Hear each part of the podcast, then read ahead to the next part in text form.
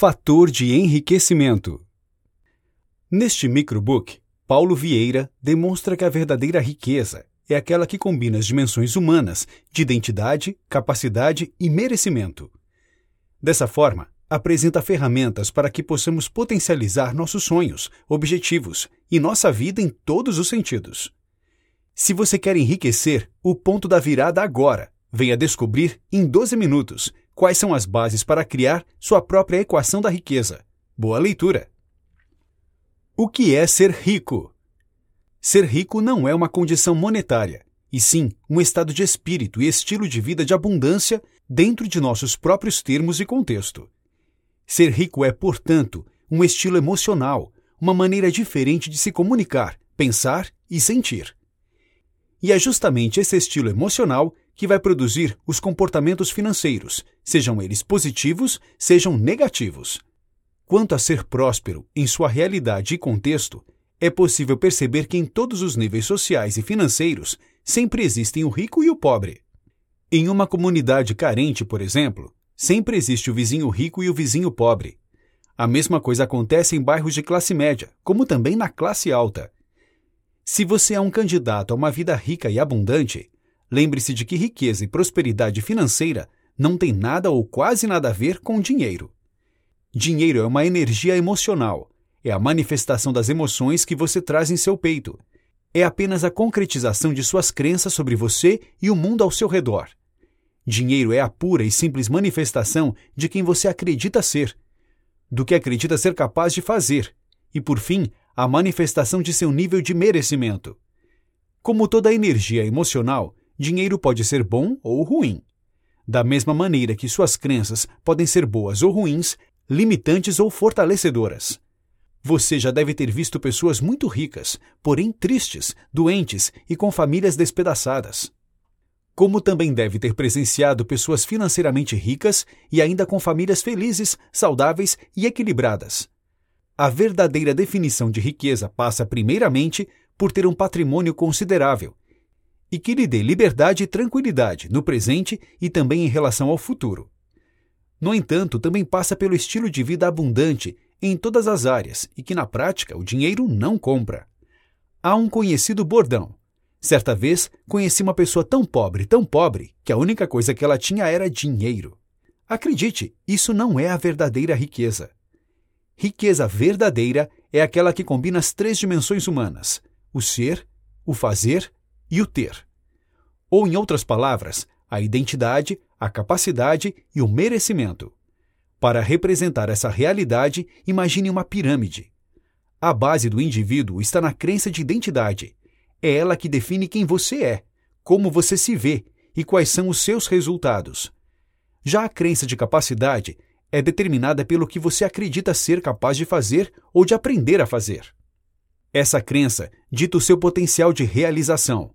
No topo da pirâmide está a crença de ter, ou seja, quanto você acha que merece ter de boas experiências e bens materiais.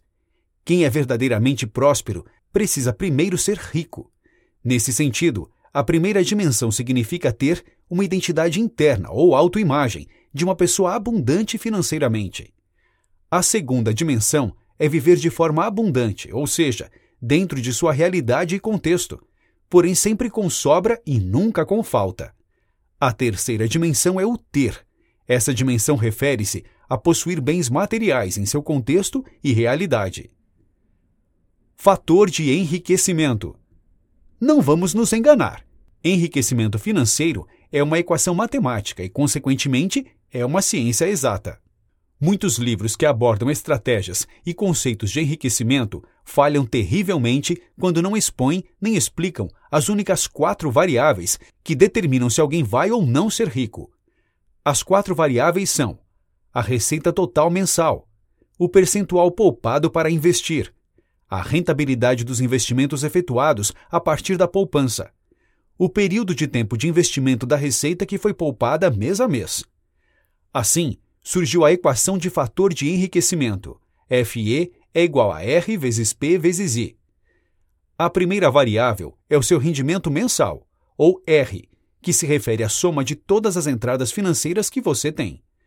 Quanto mais você ganha, maior será a chance de você se tornar um milionário.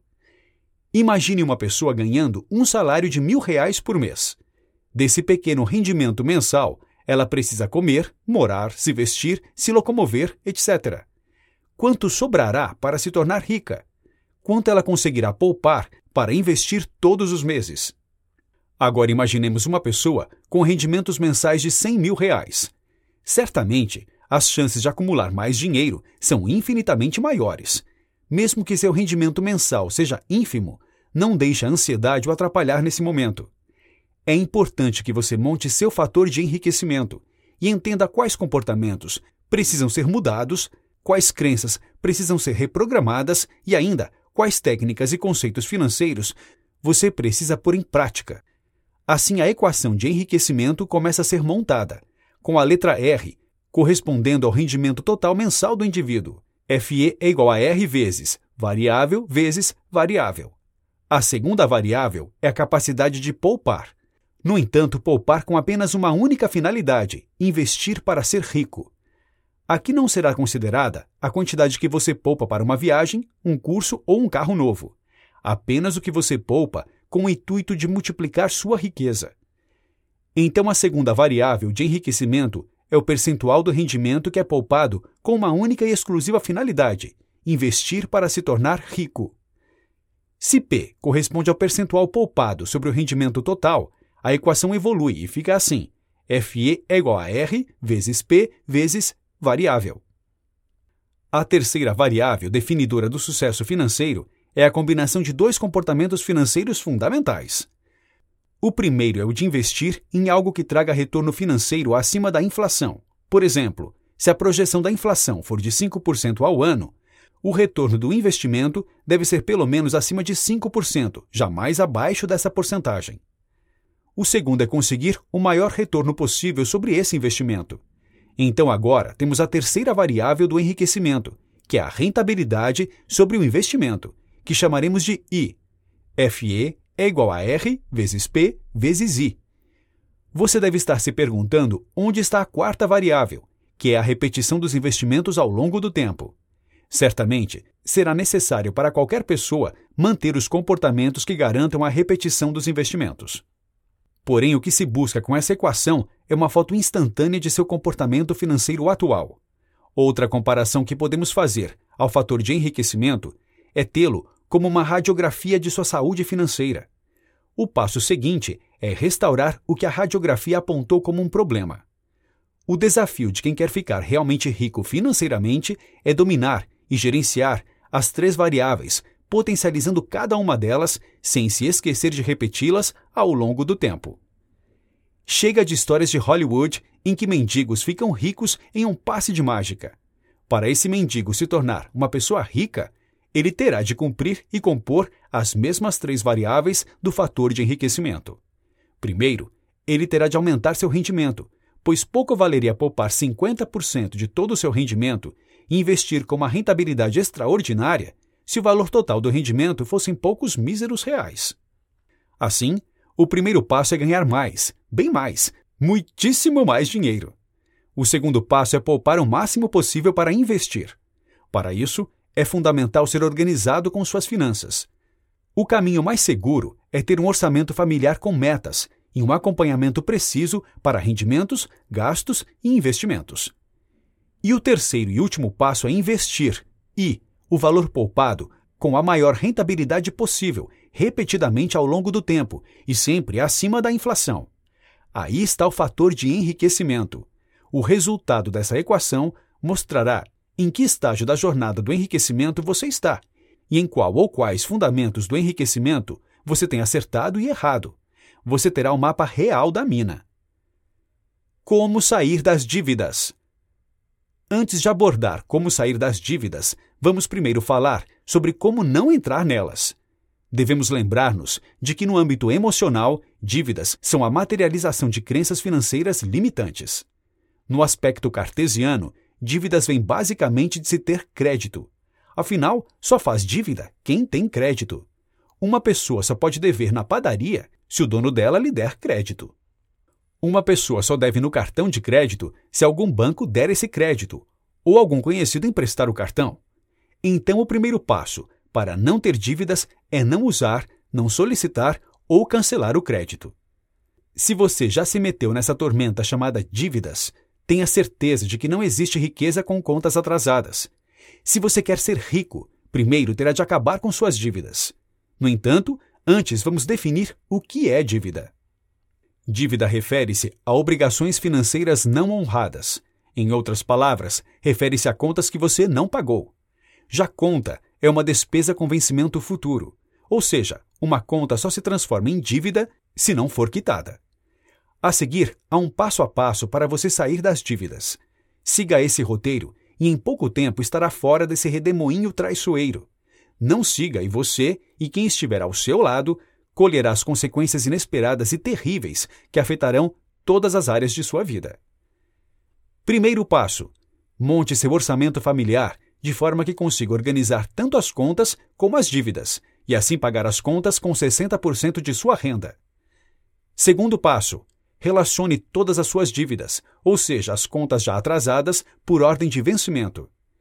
Terceiro passo: com a ajuda de uma planilha, separe suas dívidas pessoais essenciais das dívidas comuns. Fique atento para separar bem o que é essencial e o que não é. Na mesma tabela, você deve informar qual o patamar dos juros.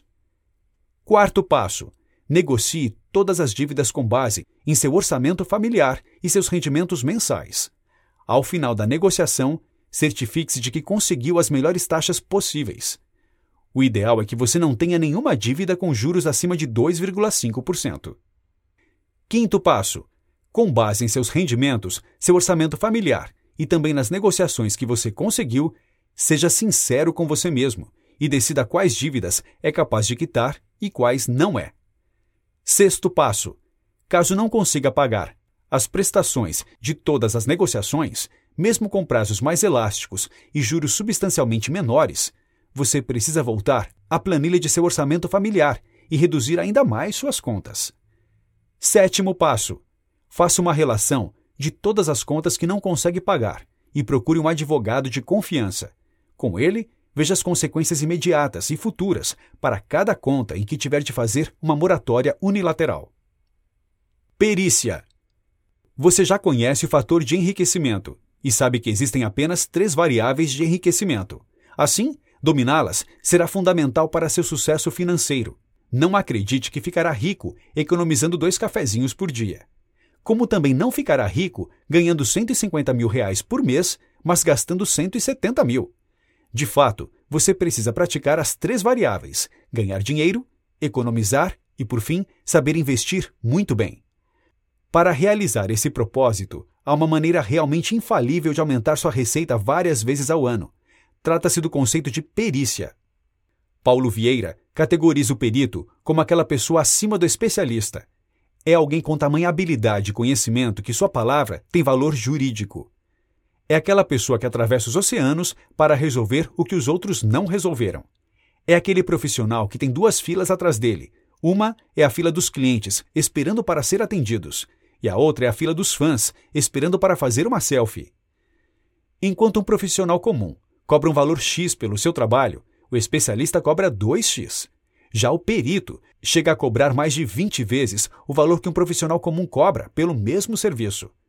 Há médicos, por exemplo, que recebem do plano de saúde 50 reais por consulta e outros que cobram 1.500 reais por consulta. Nesse caso, estamos falando de 30 vezes mais.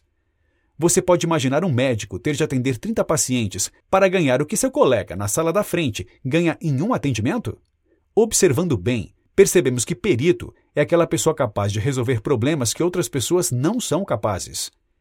Quanto mais exclusivo na capacidade de resolver problemas e problemas mais sérios, mais valor esse profissional terá, como também mais requisitado e mais bem remunerado ele será.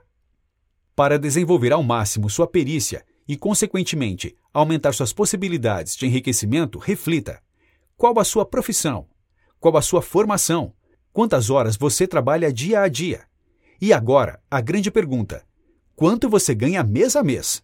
O fato é que se você for um perito, certamente ganhará pelo menos 10 vezes mais do que outro profissional que exerce a mesma função que você.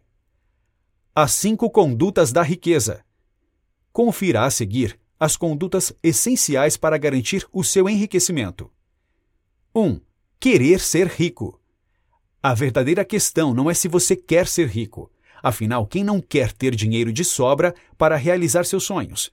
Quem não gostaria de ter dinheiro de sobra para ajudar pessoas carentes e necessitadas? Novamente, a questão é: o que você quer mais? Ser rico ou comprar ícones de riqueza em grifes caras para mostrar para os amigos? Formar um patrimônio milionário ou comprar itens de luxo à prestação? Ser milionário aos 40 anos ou comprar a cada dois anos um carrão? Tudo se resume a fazer escolhas. Qual é a sua? O que de fato é mais importante para você? O que de fato você quer mais? O que você está disposto a sacrificar? 2. Sentir-se rico. Quando nos sentimos bem e felizes, produzimos mais serotonina, mais endorfina e mais dopamina, que juntas nos fazem olhar para o futuro e não para o passado, nos fazem focar na solução e não nos problemas, e ainda revigoram e ativam o sistema imunológico, trazendo mais bem-estar e saúde física. No entanto, quando os sentimentos são negativos, nosso organismo busca congruência com esses sentimentos e produz uma química proporcional a eles. E quando persistimos ou intensificamos esses sentimentos ruins, a química neurohormonal segue o mesmo caminho, produzindo ainda mais hormônios como cortisol, hormônio do estresse e adrenalina, que atuam em momentos de medo ou raiva. 3. Ser grato. O terceiro e talvez mais importante pré-requisito para ser rico é a gratidão. Para que a gratidão funcione como propulsor de riqueza, ela precisa ser comunicada e expressa por meio de palavras, atos e ações. A partir dessa comunicação intensa de gratidão, surge naturalmente uma maneira diferente de pensar, ou seja, uma maneira grata de pensar, a percepção de como somos beneficiados e agraciados com as mais pequenas coisas que nos acontecem e com aquelas que deixam de acontecer. Quando nos tornamos capazes de nos comunicar e pensar de forma grata, passamos finalmente a sentir uma forte gratidão por tudo, até pelas coisas ruins que nos acontecem, mas que acabam produzindo aprendizados só percebidos e aproveitados pelos mais sábios. As pessoas que conseguem viver uma vida de gratidão estão não um passo à frente das outras, mas a quilômetros de distância. E estão à frente não apenas na vida financeira, mas em todas as áreas da existência humana. 4. Autoresponsabilidade. As pessoas bem-sucedidas acreditam que são as únicas pessoas responsáveis pelos seus resultados. Se não conquistaram aquela promoção financeira, é porque não fizeram o que deviam. Pessoas realizadoras não culpam o sócio pela incompetência ou desvio. Elas dizem que deviam ter maior controle ou escolhido melhor o sócio. As pessoas permanentemente ricas não reclamam da falta de oportunidade, simplesmente garimpam, buscam ou criam as oportunidades que querem. A última coisa que elas fazem é esperar uma oportunidade ou criticar a falta dela. Pessoas autorresponsáveis sabem que, de uma maneira ou de outra, estão criando a própria vida de forma crescente e sustentável. 5. Contágio social. Os seres humanos estão constantemente criando e recriando suas redes de relacionamento ou redes sociais. Isso se dá pela homofilia, que literalmente significa amar um igual, que é a tendência consciente ou inconsciente de se associar a pessoas que pareçam conosco, o fato é que buscamos quem compartilha similaridades conosco, sejam interesses, histórias de vida, sonhos, valores, sejam características psicossociais. Esse mecanismo instintivo acontece para que a sociedade se perpetue e cresça em direções específicas. À medida que pessoas parecidas se agrupam pela similaridade, criam grupos harmônicos que se apoiam e assim tendem a enfrentar os desafios juntas e por isso se tornam capazes de sobreviver e crescer enquanto grupo social. No entanto, se as pessoas sem similaridade se agrupassem, o resultado disso seria desarmonia e conflitos constantes, e assim esse grupo social não sobreviveria, levando em conta que seu maior inimigo seria os próprios membros do grupo. Então, se você quer de fato prosperar financeiramente, precisará administrar seu contágio social. Afinal, as pessoas que o cercam podem estar fazendo você se tornar mais rico, mais pobre, ou, o que é mais comum, acorrentando-o no mesmo padrão financeiro de sempre impedindo que seus sonhos financeiros aconteçam. O exercício do enriquecimento. Da mesma maneira que um corredor treina as pernas com os exercícios certos, que um fisiculturista trabalha deliberadamente para ganhar músculos peitorais mais exuberantes e que um cantor exercita a perfeição do seu vibrato, podemos também fortalecer nossos músculos emocionais do sucesso financeiro. Podemos e devemos exercitar os comportamentos financeiros certos, que nos fornecerão novos hábitos e, com eles, novas crenças de ser rico, de fazer muito mais dinheiro e de merecer riquezas sem medida. Veja a seguir a sequência dos comportamentos que, ao ser exercitados repetidamente como um novo estilo de vida financeira, produzirão mudanças extraordinárias e imediatas em sua vida financeira. Pagar-se primeiro. Assim que receber seu salário ou prolabore, separe 5% do montante e leve para casa em dinheiro vivo. Se quiser, troque em dólar ou euro. O importante é que você passe a ter intimidade com o dinheiro em si. A maioria de nós não aprendeu a se relacionar com o dinheiro, e tê-lo é algo estranho e incomum. Será que desde cedo você tinha uma mesada e com ela você aprendeu a poupar, a gastar ou realizar seus sonhos de criança ao mesmo tempo? Para a maioria de nós, lidar com dinheiro é uma completa novidade. Uns o seguem como um deus, outros o desejam como uma loteria, e outros ainda o desprezam como vil metal. O que essas pessoas têm em comum? Uma relação disfuncional com o dinheiro. Ao se pagar primeiro e em espécie, você aprenderá a manusear dinheiro, guardá-lo e tê-lo perto de você de forma real e tangível. O dinheiro não deve ser um completo estranho, pois se assim for, ou você dará mais atenção e valor do que ele merece, ou vai temê-lo como se teme alguém desconhecido.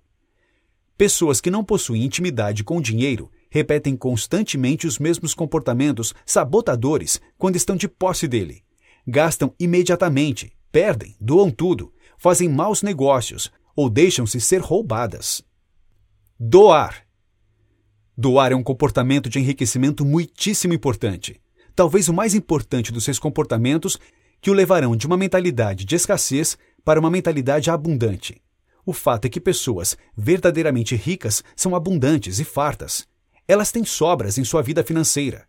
São pessoas que transbordam seus recursos financeiros com sabedoria no lugar certo. Afinal, como alguém pode ser de fato rico se só tem para si mesmo, sem nada para dar, doar ou contribuir para um mundo melhor? Pagar as contas.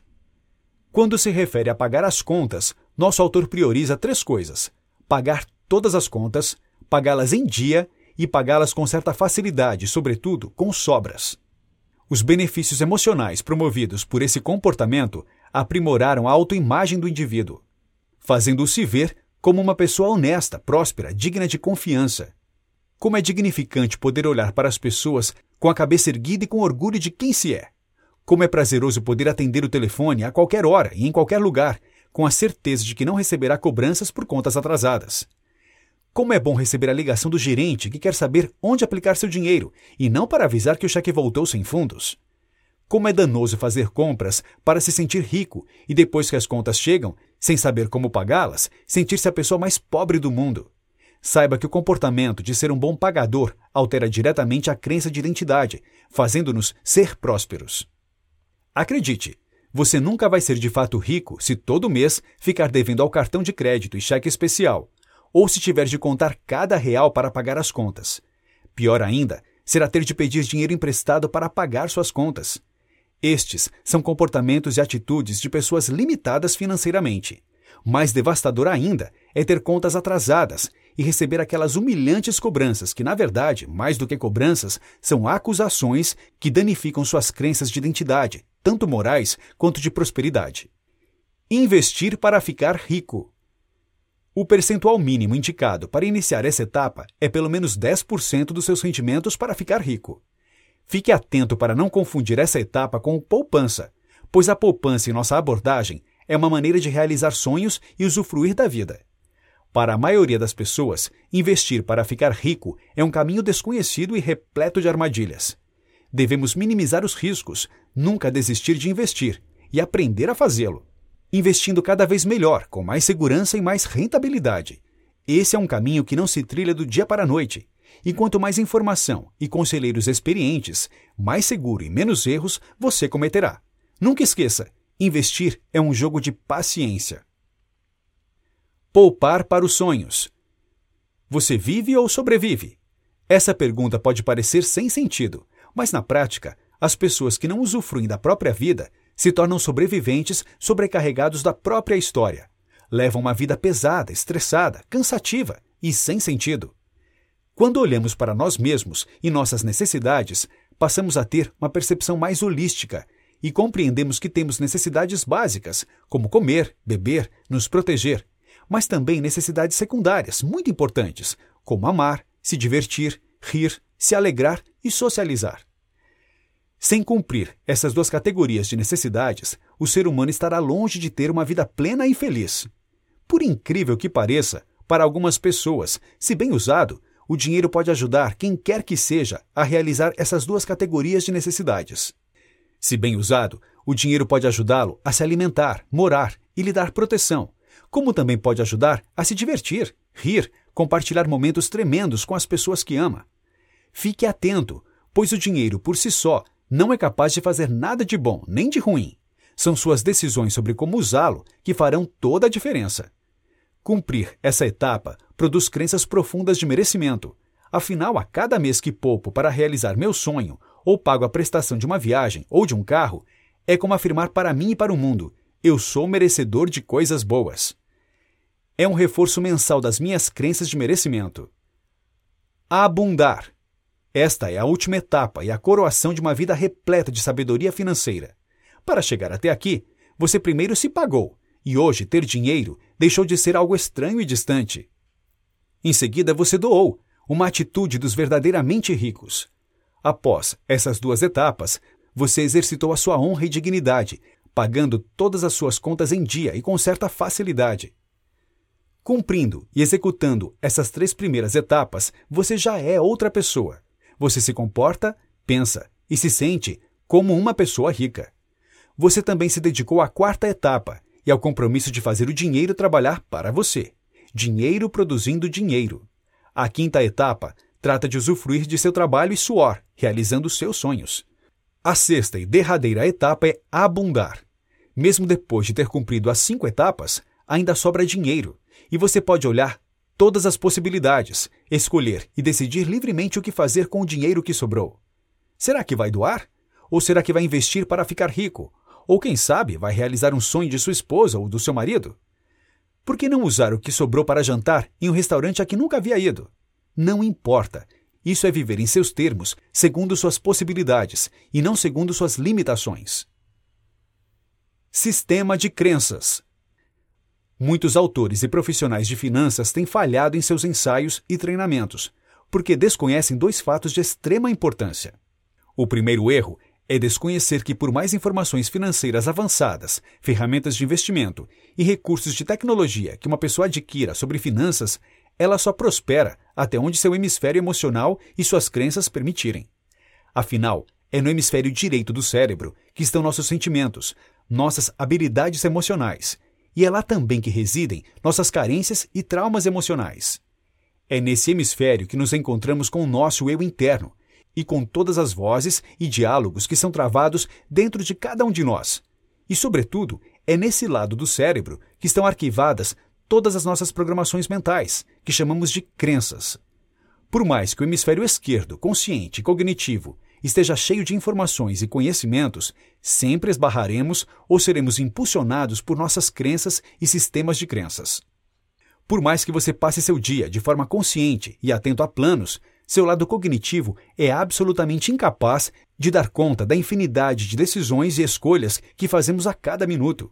A neurociência nos mostra que o cérebro racional só consegue lidar com uma quantidade restrita de informações de cada vez, e que, na prática, são nossas crenças e programas internos e inconscientes que definem quase toda a gama de processamentos, decisões, atitudes e escolhas do indivíduo. Por exemplo, definindo se vou comer mais ou não, se vou me exercitar ou não, se vou tratar minha família com paciência ou não, se vou poupar ou se vou gastar de qualquer maneira. Sozinho, o hemisfério racional não é capaz de promover o sucesso humano. Então, chega de estudar apenas manuais financeiros com regras, tabelas e gráficos. Isso, por si só, não vai torná-lo rico. O segundo erro que escritores e treinadores financeiros cometem é desconhecer que, na verdade, não possuímos uma crença sobre dinheiro. Possuímos, na verdade, um sistema de crenças, ou seja, uma programação profunda e complexa sobre dinheiro e finanças. Uma rede intrincada de aprendizados passados e significados presentes que moldam e determinam o comportamento humano em cada área específica da vida. Não se trata apenas de dinheiro, mas de todo um sistema de crenças que determinada pessoa possui sobre dinheiro, prosperidade, amor próprio, sucesso pessoal, riqueza, pessoas ricas. Devem-se incluir também as crenças que ela possui sobre ela mesma, no contexto de quem ela é, o que ela é capaz de realizar e do que de fato ela imagina ser merecedora. Essa, na verdade, é a combinação de todos os aspectos e aprendizados que interferem na vida financeira de qualquer pessoa. Para atingir um alto nível de enriquecimento, é preciso se debruçar sobre cada uma dessas crenças e depurá-las de seus elementos negativos. As seis armadilhas da riqueza. Em seu caminho para o enriquecimento, é preciso ficar atento a algumas armadilhas que podem bloquear sua ascensão. Vamos a elas. 1. Um, guardar dinheiro para os dias difíceis. Quando você toma a decisão de guardar dinheiro para os dias difíceis, está, em primeiro lugar, dizendo para seu cérebro que os dias difíceis virão. A segunda mensagem subliminar é que você precisará desse dinheiro guardado para gastar nesses dias difíceis. E como todo pensamento ou comportamento repetido insistentemente acaba virando uma crença, e toda crença é autorrealizável, como num passe de mágica, surge um problema e lá se vai todo o seu dinheiro guardado. Por ignorar os mecanismos mentais, o poupador para dias difíceis diz: Ainda bem que venho guardando esse dinheiro há 10 anos. Como estaria minha vida agora se eu não tivesse esse dinheiro para resolver esse problema? Na verdade, se não tivesse o dinheiro para os dias difíceis, provavelmente o problema não teria acontecido. O que o poupador para os dias difíceis não percebeu foi que ele repetiu uma autossugestão que produziu uma realidade. 2. Ficar rico pelo sentimento errado. Quando uma pessoa busca a riqueza pelos sentimentos certos, tanto a jornada do enriquecimento como a chegada até o sonhado pote de ouro são sempre benéficas. Porém, quando alguém busca se tornar rico pela raiva do que viveu no passado, pelo medo de viver as limitações e frustrações da pobreza, ou por autoafirmação, não só a jornada do enriquecimento é muito dura, como também a conquista da riqueza não lhe fará nada feliz. 3. Confundir pessoa física com pessoa jurídica. Pessoas realmente sábias financeiramente são tão ricas quanto suas empresas. Já as pessoas sem sabedoria financeira mantêm a si ou as suas empresas ricas. Estranhamente, é muito comum empresários que roubam as próprias empresas, sangrando caixa todos os dias com retiradas para pagar suas contas pessoais. São pessoas desorganizadas, irresponsáveis e péssimas gestoras. Elas pagam as contas da empresa com seu cartão de crédito, e a empresa paga o seu carro de uso pessoal, suas roupas e viagens. A mistura das contas da pessoa física com as da pessoa jurídica não apenas gera problemas tributários, que em algum momento vão aparecer, como também faz o empresário crer que o que está no caixa da empresa pertence a ele, mas isso não é verdade. O dinheiro que está no caixa da empresa pertence aos funcionários, fornecedores e ao governo. O proprietário possui mensalmente apenas o seu prolabore, e no fim do exercício fiscal, ele recebe os lucros, se houver, é claro. Quando o proprietário mexe no caixa da empresa, ele se torna um falso rico, vivendo fora dos seus termos, confundindo o caixa da empresa com sua carteira. Esse padrão comportamental dura até a chegada da primeira crise, quando as pessoas física e jurídica quebram e a pobreza e limitação se instalam, quase sempre de forma irremediável. Inicie hoje um processo de profissionalização de sua empresa. Contrate a melhor consultoria organizacional, mesmo que aparentemente você não possa pagá-la. Demita todas as pessoas que você não contrataria novamente naquele momento. E, fundamentalmente, saia da zona de conforto e aprenda o que você precisa aprender para ser um ótimo gestor. 4. Achar que não tem muito a aprender. Como já vimos, enriquecer é uma ciência exata composta por apenas três variáveis: renda mensal, poupança para investir e rentabilidade sobre os investimentos. Assim, os ricos são aqueles que dominam o saber nas três variáveis. Eles precisam saber como aumentar sua renda, como poupar o máximo possível do que ganham e, por fim, precisam ser experts em investimentos. Se você não está disposto a dedicar tempo para aprender sobre as três variáveis, suas únicas chances de ser rico serão receber uma herança considerável de seus pais, casar com alguém que domine as três variáveis ou ganhar uma fortuna na loteria. Então, se você não é um herdeiro, não casou com comunhão total de bens com um mega milionário, também não ganhou na loteria e quer prosperar financeiramente, terá que trilhar o caminho do conhecimento nas três áreas. Porém, em todo o processo de aprendizagem, o erro e a dúvida são etapas fundamentais. Desse modo, você começa a perceber que a jornada do enriquecimento não é linear. Nela haverá idas e vindas, tropeços e paradas. Esteja preparado e disposto a não parar no meio do caminho diante das adversidades, como os perdedores fazem. Sua capacidade de continuar aprendendo sem desistir é que fará de você um milionário. 5. Parar no meio da jornada do enriquecimento.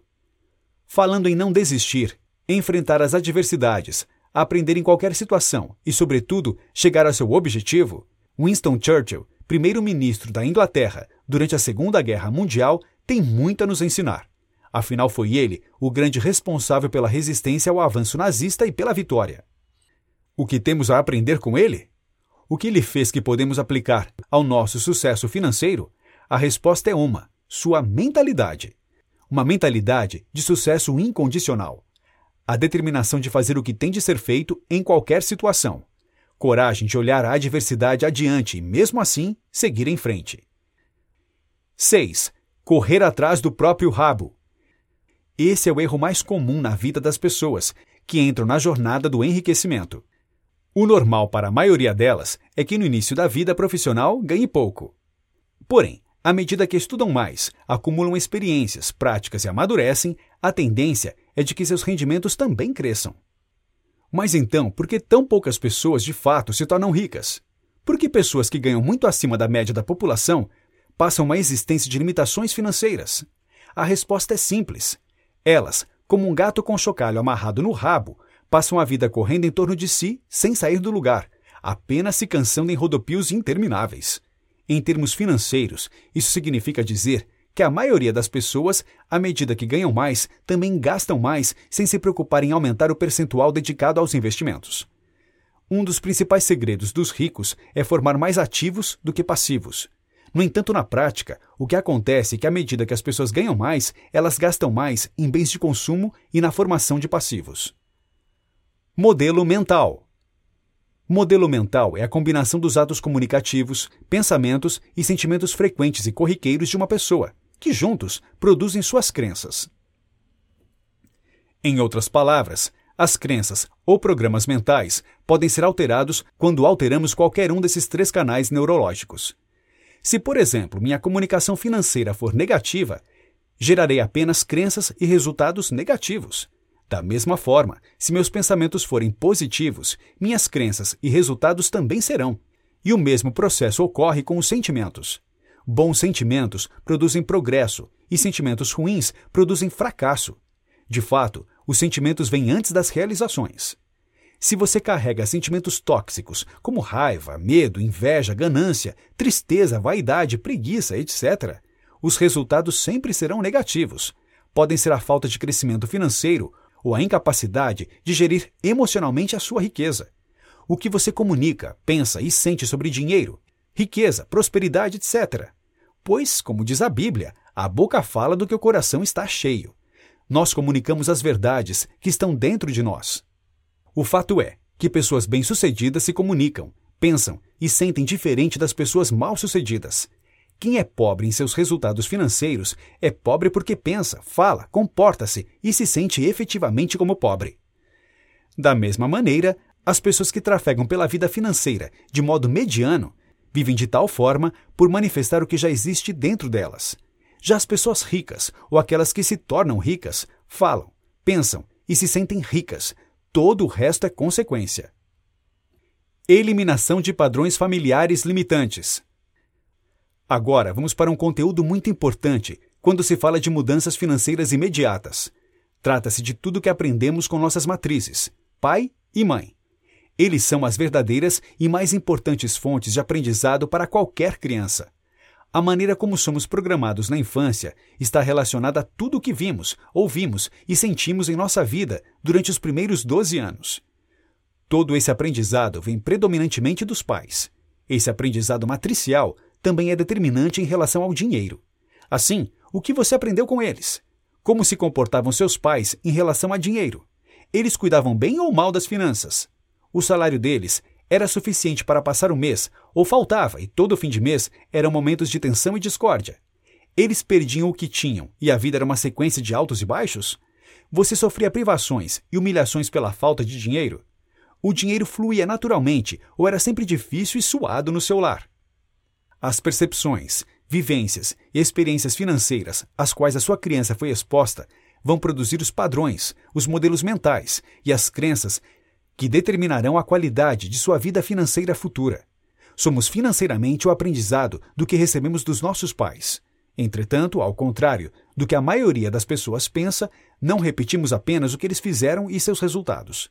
Muitas vezes aprendemos por rebeldia, ou seja, assimilamos e fazemos exatamente o contrário do que fizeram, e vivemos diferente de como eles viveram a vida deles. Vamos a um exemplo de padrão de comportamento que pode ser repetido ou rebelado. O pai é bruto e grosseiro em casa. Se esse homem tiver três filhos, existe uma grande probabilidade de um ou dois filhos se tornar bruto e grosseiro em casa, aprendendo por repetição o padrão do pai, enquanto outro filho pode se tornar doce e sensível, justamente o contrário do pai. Vamos a outro exemplo, desta vez de padrão de resultado, em que o pai era um profissional medíocre com um padrão comportamental de sempre pular de emprego em emprego.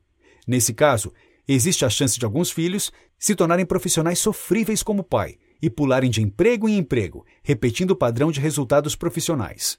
Entretanto, os outros filhos podem ter extremo sucesso profissional, rebelando-se contra o padrão de resultados profissionais pífios do pai. Então somos quem somos porque reproduzimos alguns aspectos e imitamos pai e mãe em seus padrões comportamentais e de resultados de vida, como na maneira de pensar, sentir. Em outros momentos, aprendemos dos nossos pais a fazer justamente o contrário do que eles fizeram. Somos uma análise combinatória dos padrões comportamentais e de resultado de nossos pais. Quando os padrões são positivos e me fazem avançar, é maravilhoso. Sou grato e usufruo dele, conquistando e produzindo riqueza. A questão é quando existem em mim padrões negativos aprendidos que me aprisionam em comportamentos, circunstâncias de vida e resultados negativos e fazem a mim e a quem amo sofrer. Seu desafio, portanto, é identificar os padrões negativos que o assolam e eliminá-los de sua vida. Construindo metas financeiras. Existe uma lógica no processamento das informações em um computador. Para que ele funcione, esse processamento precisa ser obedecido. Nossa mente funciona de maneira similar. Existe uma lógica de processamento das informações que chegam que também precisa ser respeitada para que os resultados sejam atingidos. Caso contrário, nunca chegaremos ao nosso maior e melhor potencial de realização. Quando tratamos de metas e objetivos, é da mesma maneira. Para que as metas sejam realizadas, precisamos obedecer a critérios de processamento. Vamos a cinco princípios ou critérios neurológicos para estabelecer metas focadas nos seus objetivos financeiros e patrimoniais. Notas finais. Os próximos anos serão os melhores da sua vida pois agora você entende que dinheiro não é uma cédula ou porção monetária, mas uma energia, o fluir de uma estrutura emocional de abundância, paz e prosperidade. Hoje você sabe que não precisa perseguir o dinheiro. Isso, certamente, traria azar e muitos problemas. Com o comportamento, os pensamentos e os sentimentos de abundância e prosperidade, você atrairá a riqueza, as pessoas certas e as melhores oportunidades. Prosperar fará parte do seu dia a dia e enriquecer será algo natural. Após ler este microbook, você está preparado para seguir uma jornada de enriquecimento pacífica, abundante e próspera. A felicidade será o seu estilo de vida e você ajudará muitas outras pessoas a serem felizes, não apenas por meio de doações monetárias, mas também com o seu exemplo e com um amor transbordante. Um amor refletido no seu cotidiano, nas suas palavras, no seu agir, no seu viver. O dinheiro jamais voltará a ser um percalço. Será sinônimo de abundância. A escassez é um sentimento que não fará mais parte da sua vida. Dica do 12 Minutos. Leia também Quero Ficar Rico. Aprenda a pensar como um investidor e saiba como colocar seu dinheiro para trabalhar para você.